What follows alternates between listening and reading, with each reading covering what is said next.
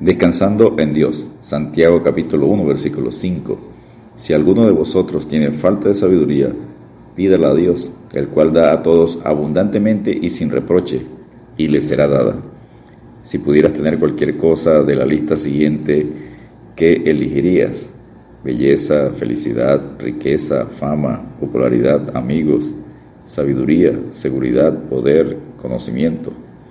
La Biblia cuenta de un joven a quien Dios permitió decidir por la mejor opción. Se llamaba Salomón. Acababa de ser hecho rey de Israel. Un día Dios se le apareció en sueño y le dijo, pide lo que quieras que yo te dé. Primero Reyes, capítulo 3, versículo 5. Salomón pudo haber pedido riquezas o poder o placeres, pero pidió a Dios que le diera sabiduría. Salomón dijo, yo soy joven y no sé cómo entrar ni salir Da pues a tu siervo corazón entendido para juzgar a, este, tu pueblo. En 1 Reyes 3, versículos 7 al 9. El que Salomón eligiera sabiduría complació mucho a Dios.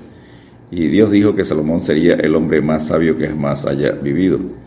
Dios no le dio solo sabiduría, sino también riquezas y gloria, tales como ningún hombre ha tenido jamás.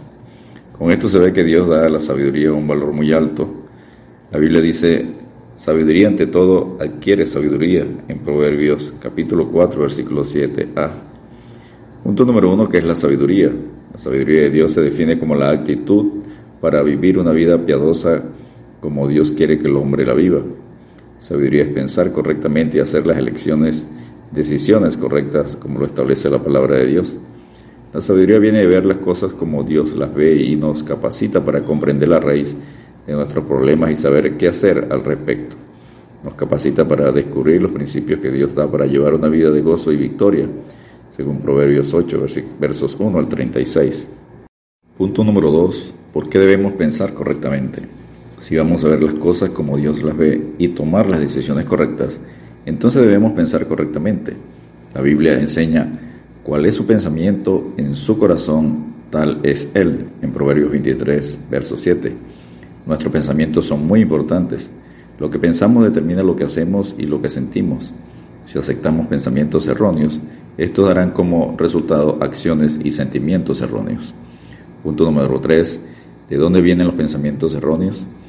Los pensamientos erróneos vienen de Satanás y de su sistema mundano. La Biblia nos dice que Satanás es el verdadero gobernante del sistema mundano. Se le llama el Dios de este mundo. Este sistema mundano se basa en el orgullo, la lujuria, la codicia y el egoísmo. Se opone directamente a Dios y a su sabiduría.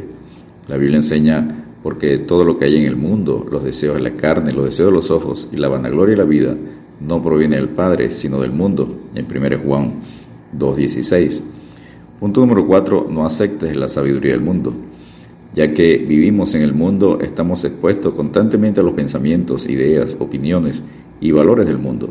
Estos son pensamientos erróneos porque vienen del sistema mundano de Satanás. Enseña Santiago 3, versículos 14 y 15, pero si tenéis celos amargos y contención en vuestro corazón, no os jactéis ni mintáis contra la verdad, porque esta sabiduría no es la que desciende de lo alto, sino terrenal, animal, diabólica.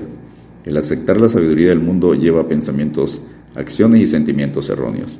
El mundo dice, diviértete mientras puedas. Después puedes tomar la vida en serio.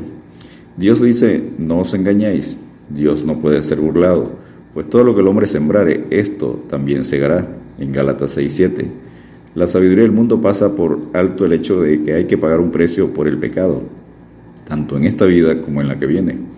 Somos responsables ante Dios por lo que hacemos en esta vida.